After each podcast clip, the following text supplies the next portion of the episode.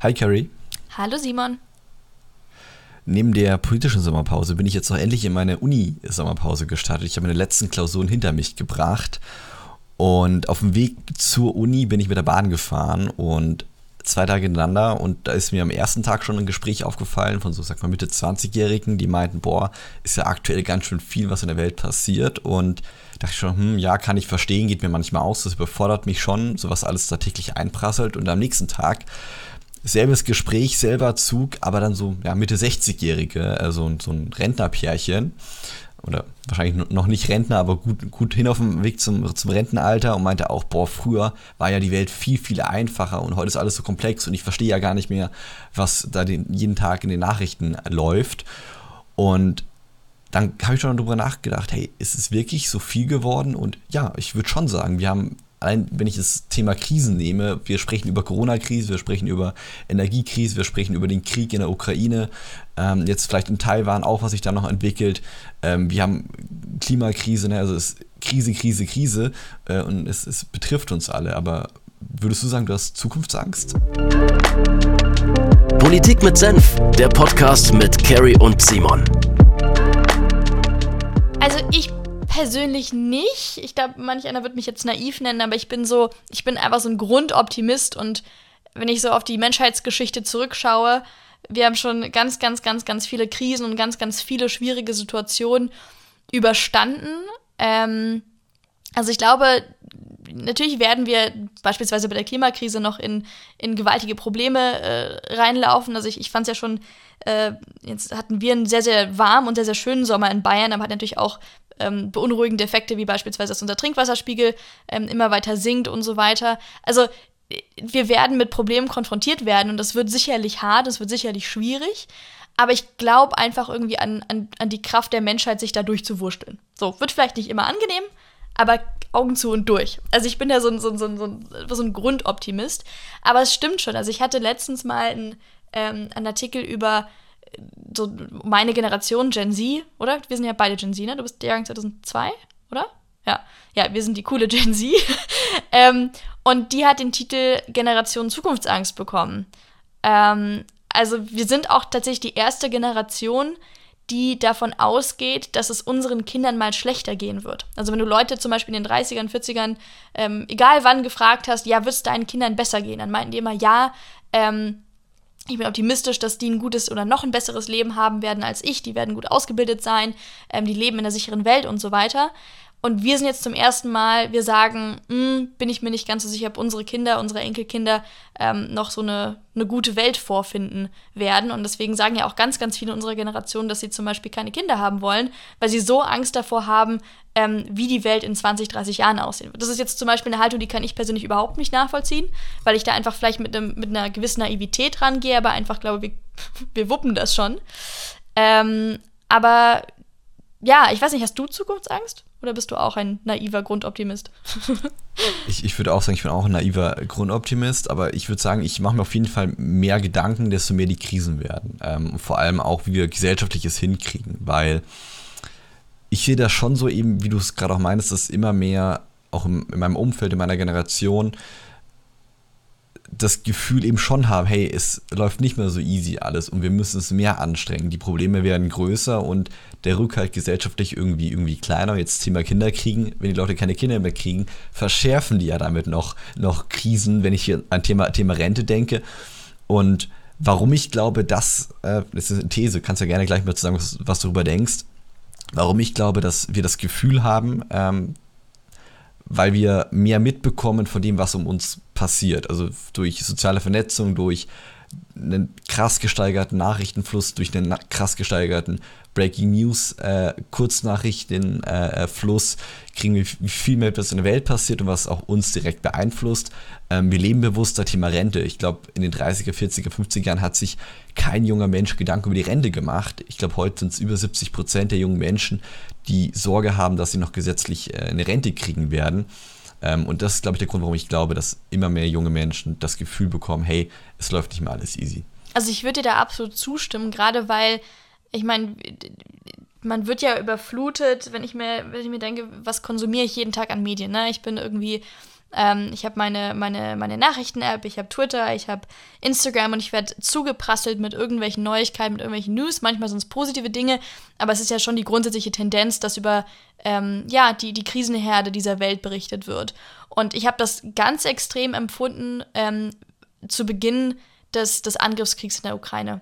Also da habe ich auch wirklich alle zehn Sekunden mein, meine, meine App refreshed und geschaut, ob es irgendwelche Neuigkeiten gibt. Ähm, und ich war einfach wirklich erschüttert und das war so eine Situation, da hatte ich tatsächlich Zukunftsangst, weil ich dachte, dieses, diese sichere, friedliche Europa, was ich kenne, ähm, wird es das noch so geben? Sind wir, war das, waren das die letzten friedlichen 20 Jahre, die wir jetzt gehabt haben und jetzt äh, werden wir von tatsächlich militärischen Konflikten ähm, überrannt? Und da war meine persönliche Coping-Strategie und tatsächlich einfach zu sagen, okay, dann schaue ich morgens einmal rein und, und gut ist. Ähm, aber ich glaube, sich die ganze Zeit zu konfrontieren von ähm, mit negativen Nachrichten, insbesondere mit negativen Nachrichten, die man ja selbst nicht beeinflussen kann. Das ist ja alles außerhalb unserer Reichweite. Natürlich, wir sind, ähm, okay, wir sind politisch aktiv, wir versuchen zumindest das irgendwie zu beeinflussen, aber letztendlich liegt es außerhalb unserer, unserer, unserer äh, Reichweite. Ich glaube, da einfach so ein bisschen Distanz reinzubringen, tut, tut in Zeiten von sozialen Medien, glaube ich, ganz gut. Ja, voll, das ist auch, was Isabella äh, Helmreich vom Leibniz-Institut empfiehlt. Die sagt nämlich, dass Studien gezeigt haben, wenn man sich zweimal am Tag, und ich fand das total spannend, zweimal am Tag maximal mit äh, krassen oder überhaupt mit Nachrichten äh, ähm, beschäftigt, im Vergleich zu viermal ähm, oder öfters, dass es enorm die Psyche entlastet. Und wenn du sagst, hey, einmal am Morgen schaue ich rein und dann vielleicht abends nochmal, ich glaube, das ist echt gut, weil dann wird man eben nicht konsequent ähm, ähm mit Nachrichten bombardiert ähm, und kann auch viel besser einordnen. Ich glaube, die Nachrichten sind heute relativ komplex geworden, weil eben die Welt auch komplex geworden ist mit Globalisierung, mit wie Politik funktioniert. Und dadurch braucht der Körper, der Kopf, das Gehirn einfach Zeit, um es einordnen zu können. Und wenn du sagst, ich schaue morgens mal rein, dann habe ich den ganzen Vormittag oder Nachmittag auch noch Zeit, das einzuordnen. Ähm, aber wenn ich irgendwie jede Stunde mal reinschaue, dann nehme ich mir gar nicht die Zeit, das, das einzuordnen oder auch mal zu vertiefen. Ähm, oft ist ja so, so geht es mir zumindest, wenn ich was lese, dass ich auch nochmal zweimal nochmal drüber nachdenke und nochmal schaue, welche Auswirkungen hätte das denn gerade, wie du gerade meinst mit Ukraine-Krieg. Man denkt ja schon dann mal, was wäre denn, wenn? Ähm, und wenn ich mir die Zeit dafür gar nicht mehr nehme, sondern nur noch äh, am Band Informationen nehme, ähm, dann glaube ich, kann man gar nicht mehr irgendwie da gesund mit umgehen. Hm. Also ich glaube, dass dieser auch dieser konstante Wissens, also wir sind ja eine, eine wahnsinnig wissensdurstige Generation, was ja grundsätzlich erstmal gut ist und total positiv. Ähm, aber ich glaube, dass dieser Wissensdurf, Wissensdurst auch gerade in solchen Situationen toxisch werden kann. Also ich hatte auch zum Beispiel zu Beginn der Pandemie, hatte doch ähm, Drosten so einen, so einen täglichen Podcast, glaube ich. Und die haben sich wirklich konsequent jeden Tag angehört, irgendwie 60 Minuten über die aktuelle Lage. Und dann dachte ich mir, irgendwann ist ja schön, dass euch das Thema also es, es, ich finde es erstmal super, dass ihr euch so intensiv damit auseinandersetzt und dass ihr ähm, möglichst viel wissen möchtet. Aber ich persönlich, und ich möchte jetzt hier wirklich keine, keine Wertung draus machen für, für, für andere Menschen, aber ich persönlich würde das irgendwann als sehr belastend empfinden, mich ständig mit einer, einer Krise auseinandersetzen zu müssen, äh, eine Stunde meines Tages dem zu widmen, auch wenn ich selbst direkt nichts machen kann. Ähm, oder zumindest, ich, also, oder man muss sich eben suchen, wie kann ich denn konkret jetzt meine Schlussfolgerung daraus ziehen. Also ich setze mich mit einer Krise auseinander, ich setze mich irgendwie äh, mit der Corona-Krise auseinander und, und mache jetzt die, die persönliche Schlussfolgerung, ich möchte mich jetzt irgendwie mehr in einem Altenheim oder in einem Pflegeheim engagieren, weil ich möchte selbst irgendwie positiv zu dieser Krise beitragen und, und versuchen, sie zu lösen. Aber ich glaube, dieses ständige einfach nur Konsumieren von Informationen, ähm, Aufnehmen von, von, von schlechten Nachrichten, ohne sich erstens die Zeit zu nehmen, das zu verarbeiten und ohne daraus irgendwie persönliche Konsequenzen, die man tatsächlich umsetzen kann, zu ziehen, das würde mir persönlich nicht gut tun. Also ich würde es als sehr, sehr belastend und sehr, sehr toxisch empfinden. Ich glaube, ein wichtiger Punkt ist auch Thema Selbstfürsorge. Wenn man sich mit sich selber im Reinen ist, irgendwie, glaube ich, dann kann man viel besser auch mit schwierigen Themen umgehen. Da geht es um Themen wie, kann, fängt schon an damit, schlafe ich genug, esse ich genug, mache ich vielleicht ab und an mal Sport. Ähm, Studien haben ja auch gezeigt, dass wenn du öfters mal ins Grüne gehst, wenn du mal rausgehst, frische Luft schnappst, so eine halbe Stunde Spaziergang an der frischen Luft kann schon enorm viel dein, dein Stresslevel einfach senken, weil im Alltag hast du ja heutzutage auch, glaube ich, mehr Stress als früher, würde ich sagen. Im, Im, Beruf ist es, ist es enger getaktet, im Studium wird doch auch relativ viel verlangt. Auch während Corona studieren, Prüfungsphasen während Corona, glaube ich, waren teilweise schon stressiger oder auf jeden Fall anders und no, neuer und dadurch vielleicht dann wieder stressiger ähm, für Studentinnen. Ähm, und wenn man dann eben einen Ausgleich irgendwie findet, glaube ich, kann das schon enorm helfen, Situationen, Stresssituationen auch besser zu bewältigen. Ähm, wenn wir das vielleicht jetzt mal weiten vom Einzelnen auf, auf die Gesellschaft, ähm, wirst du sagen, du siehst die Chance jetzt zum Klima, Thema Klimaschutz schon auch in der Gesellschaft, dass wir eine große Transformation äh, darstellen können? Oder siehst du die Gefahr, hey, vielleicht schaffen wir es doch nicht alle mitzunehmen? Also, ich meine, Gegenfrage, was ist denn die Alternative? Also, wenn ich jetzt Nein sage ich, und sage, ich, ich glaube, wir schaffen das nicht, dann gehe ich heute Abend sehr traurig schlafen. also, ich glaube, es ist genau, ich, ich, also, ich, ich weiß jetzt einfach meine so Grundherangehensweise, ich, ich glaube daran. So, das wird, wir werden sicherlich auf dem Weg Verluste nehmen müssen. Es wird, es wird nicht so laufen, wie wir uns das, glaube ich, jetzt vorstellen. Und es wird sicherlich ähm, vielleicht nicht die Welt entstehen, die sich manche äh, Leute aus dem linken Spektrum vorstellen. Ich glaube, es werden jetzt nicht alle in Zukunft ähm, ihren eigenen, ich weiß nicht, ihr eigenes Gemüse auf dem Balkon anbauen und mit dem Lastenfahrrad durch München fahren. So, so, so wird es, glaube ich, so wird es nicht laufen. Ähm, aber ich bin fest davon überzeugt, dass wir das irgendwo hinbekommen, weil wir ja doch, ich meine, wir haben alle einen ganz, ganz starken Drang irgendwie zur Selbsterhaltung. Wir haben alle einen ganz, ganz starken Drang, ähm, die Welt unseren Kindern und, und Enkelkindern vernünftig zu hinterlassen. Deswegen, ich glaube, allein aus diesem ureigenen Interesse des einzelnen Menschen heraus wird das eine gesellschaftliche ähm, Transformation forcieren. Wird die glatt laufen? Nö. Wird es da Hürden geben? Sicherlich. Ähm, aber ich glaube daran, weil ich habe ehrlicherweise, also, was ist denn die Alternative? ich glaube nicht dran. ja, du, du, bist ja optimistisch unterwegs. Ich, ich finde das gut. Ähm, ich bin ja auch Optimist.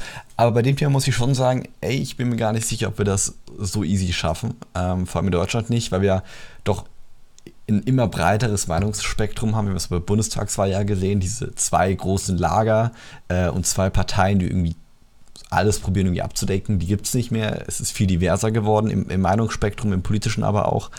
Ähm, und ich glaube, dadurch wird so eine Transformation deutlich komplizierter, weil die individuellen Bedürfnisse viel, viel größer werden ähm, und dadurch sich auch viel schneller Leute nicht mitgenommen fühlen. Ähm, dann das Thema Aktivismus. Ähm, ich glaube, das kommt wieder auf, wenn ich an die 80er, 90er denke, so Hippie-Bewegungen. Ne? Ähm, da war Aktivismus total in. Dann ist es hatte ich das Gefühl in meiner, in meiner Kindheit, Jugend wieder runtergegangen. Und jetzt, vor allem mit Blick auf Klimawandel, aber auch bei anderen Themen, ist Aktivismus wieder in. Ähm, und ich glaube auch Aktivismus ist ein Punkt, was in der Gesellschaft unheimlich viel auslösen kann, weil wenn in den Nachrichten berichtet wird, hey, da hat wieder Extinction Rebellion oder ähnliche in Berlin den Verkehr blockiert, auch wenn du es nur siehst, du bildest dir eine Meinung und es denkst dir ja schon entweder, hey, ich finde das total kacke, was ihr da macht, ist komplett bescheuert, denke ich mir. Ähm, andere sagen, ja, nee, finde ich total gut, dass ihr euch äh, für das äh, Ziel Klimaschutz da zu so krassen Maßnahmen hinreißen lasst. Ähm, und ich glaube, das sind Faktoren, die wir, die wir auch wieder neu, neu einkalkulieren müssen, wenn wir über solche, solche Fragen sprechen. Deswegen wäre ich nicht ganz so optimistisch. Ich würde es mir wünschen, ähm, dass wir in Deutschland ähm, beim Thema Klimaschutz, aber auch bei, bei anderen Fragen gemeinsam das irgendwie wie wuppen, hast du, glaube ich, vorhin gesagt. Finde ich, find ich schön, einen schönen Begriff. Ähm, aber ich glaube, bei so großen Fragen wird, wird es immer, immer schwerer, äh, alle mitzunehmen.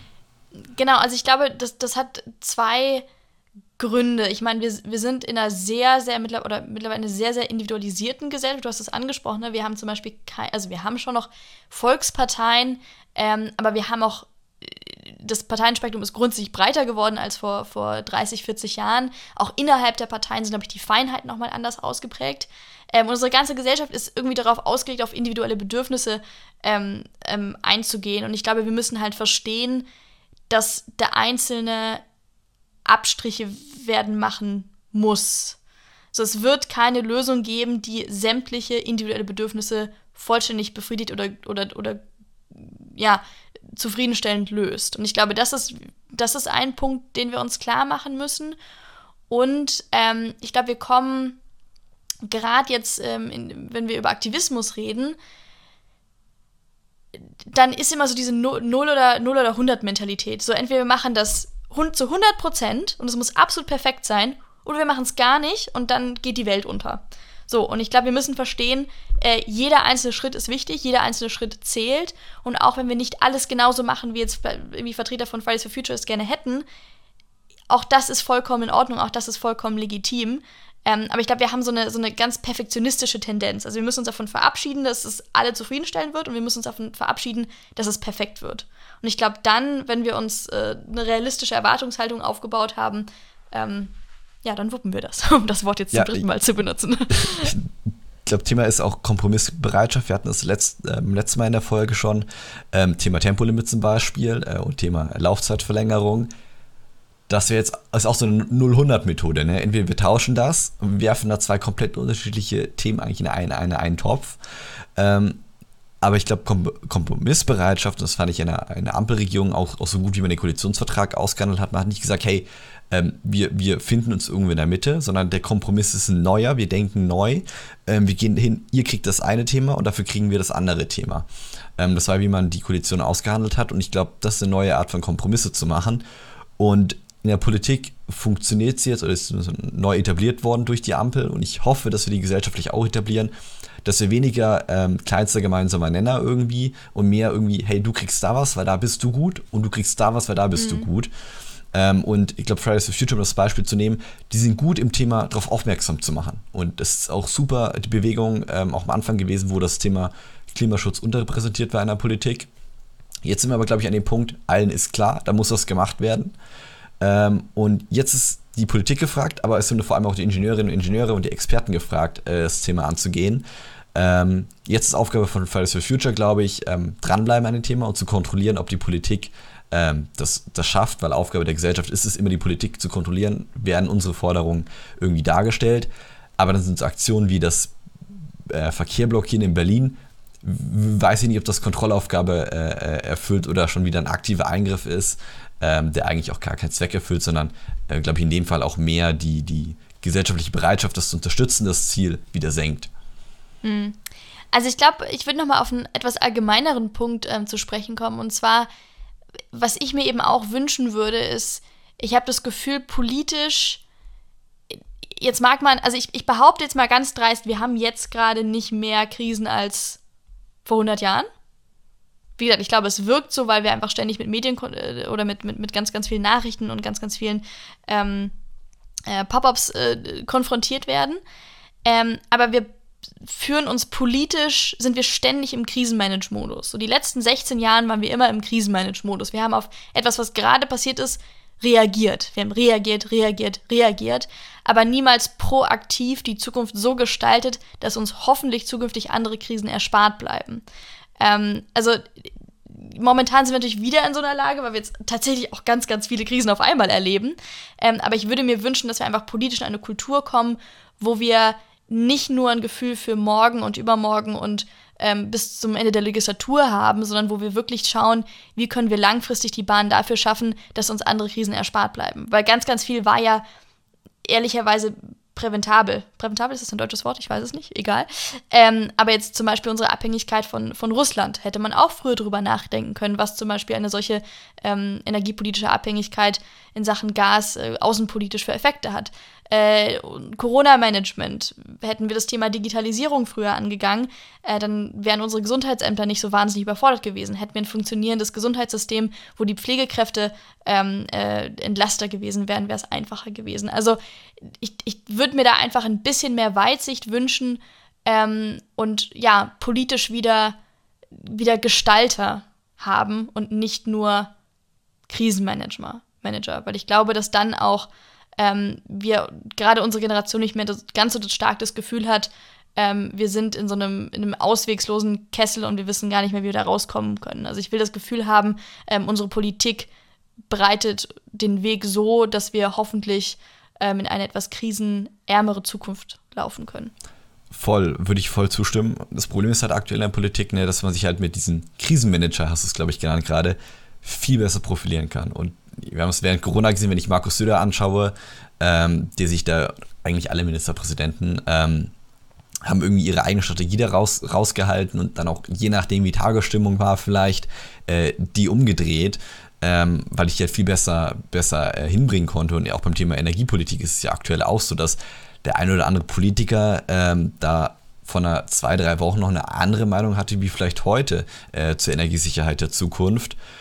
Und das ist, glaube ich, das Problem, dass man heutzutage es irgendwie nicht schafft, als Politiker äh, mit langfristigen Plänen mehr durchzustechen, wie jemanden, der tagespolitisch nur irgendwas laut rausgrölt.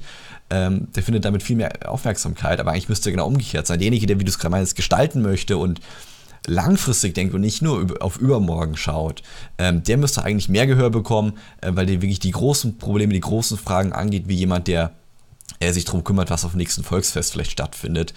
Ähm, das, glaube ich, wäre mal ein Punkt, wie wir auch gesellschaftlich vielleicht anders mit umgehen müssen, weil am Ende sind es ja die Bürgerinnen und Bürger, ähm, die das Gefühl auch irgendwie äh, geben und das Feedback in einer Wahlurne auch geben, was sie denn gut finden, ob sie langfristige Problemlösungen eben, oder eben kurzfristige Populismus irgendwie. Absolut. Also ich glaube, ich will das auch ehrlicherweise, das möchte ich mal klarstellen, ich möchte es keinem Politiker vorwerfen, dass er im Zweifel den, den kurzen tagespolitischen Erfolg sucht, weil leider unsere, unsere Gesellschaft, unsere, auch unsere Medienlandschaft irgendwo so funktioniert. So, die, die, die Zeiträume, die angeschaut werden, werden einfach kürzer und kürzer und kürzer und kürzer. Es geht nicht mehr um eine Legislatur, es geht wirklich nur, wer hat, äh, wer hat jetzt ähm, wer hat jetzt diese Woche die Schnauze vorn und oder die Nase vorn, ähm, hat die meisten Headlines bekommen. Das sieht man ja auch, wie zum Beispiel, wie volatil ähm, Meinungsumfrage oder Sonntag oder die, die, die, die Sonntagsfragen sind. Also ich glaube, die, diese die, dieser Wechsel, den wir teilweise erleben, also innerhalb von einer Woche gehen Umfragewerte von, einen, von Parteien irgendwie 5%, 10% hoch oder runter, hattest du ja früher nicht. Also wir sind ganz, ganz volatil geworden und wir schauen ganz, ganz stark, wie profiliert sich diese eine Person heute oder diese Woche, wird sich diese Woche dargestellt, aber diese langen Zeiträume gehen so ein bisschen verloren, aber ich weiß, ich weiß ehrlicherweise nicht, was man dagegen machen könnte. Also da ähm, fehlt mir tatsächlich mein Optimismus gerade, weil ich nicht weiß, wie man, wie man Bewusstsein für langfristig nachhaltig gute Politik schafft, weil wir so schnelllebig geworden sind. Da habe ich wirklich keine gute Antwort drauf und deswegen möchte ich das auch niemandem zum Vorwurf machen, ähm, dieses Spiel mitzuspielen, weil es momentan einfach so funktioniert. Das stimmt, das funktioniert. Ähm, und profitieren tun ja irgendwie alle davon. Jeder, der das mitspielt, ähm, der profitiert davon und kann seine eigene politische Meinung dann ja auch irgendwie hervortun dadurch. Aber stimmt, echte Lösung dafür ist schwer, weil, wie gerade schon genannt, es ist halt gesellschaftlich irgendwie die Frage, äh, was wünscht man sich da oder wo geht man mit? Ähm, ja, wäre, wär, glaube ich, ein Thema für die nächsten, nächsten äh, Monate und Jahre, das irgendwie gesellschaftlich zu ändern, wahrscheinlich nicht nur bei uns in Deutschland, sondern irgendwie global ähm, anzugehen. Ähm, ja, ja spann spannende Frage, muss ich echt sagen, wie wir das lösen. Ja, also ich glaube, ich, ich, ich kann, ähm, ich, ich um das Ganze weiter von der positiven Note zu beenden, ich glaube, ich kann ähm, nur Mut machen, ruhig etwas optimistisch in die Zukunft zu schauen auch, und auch gerne Kinder in diese Welt zu setzen, weil wir brauchen die für unser Rentensystem. Also jetzt nicht keine Kinder mehr bekommen, wenn man denkt, die Klimakrise wird jetzt. Äh, aber Kinder sind auch so was Schönes. Also ich habe keine, auch aber, aber auch, auch Kinder sind was Schönes, glaubt mir. nicht nur fürs Rentensystem. genau, sie sind was Schönes und sie sind gut fürs Rentensystem. Das ist das Hauptargument. Ähm, nee, aber ich, ich glaube, man muss da einfach mit so einem gewissen Grundoptimismus rangehen, sonst, sonst geht's nicht. Ähm, und ich kann jedem nur raten, lasst das Handy mal vielleicht an vielleicht liegen, schaut euch nicht jede Pop-up-Nachricht an, ähm, seht das etwas gelassener, weil ich glaube, mit Gelassenheit, Entspanntheit kommen wir weiter, als wenn wir panisch ähm, auf jede Nachricht und, und jede Nachricht einer neuen Krise reagieren. Also bleibt gelassen, bleibt entspannt und äh, ja, habt noch schöne zwei nächste Wochen. Ja, die wünsche ich dir auch, liebe Carrie. Danke dir fürs Gespräch und macht's gut. Politik mit Senf, der Podcast mit Carrie und Simon. Alle zwei Wochen neu. Hast du Themen, die dich bewegen? Schreib den beiden auf Social Media.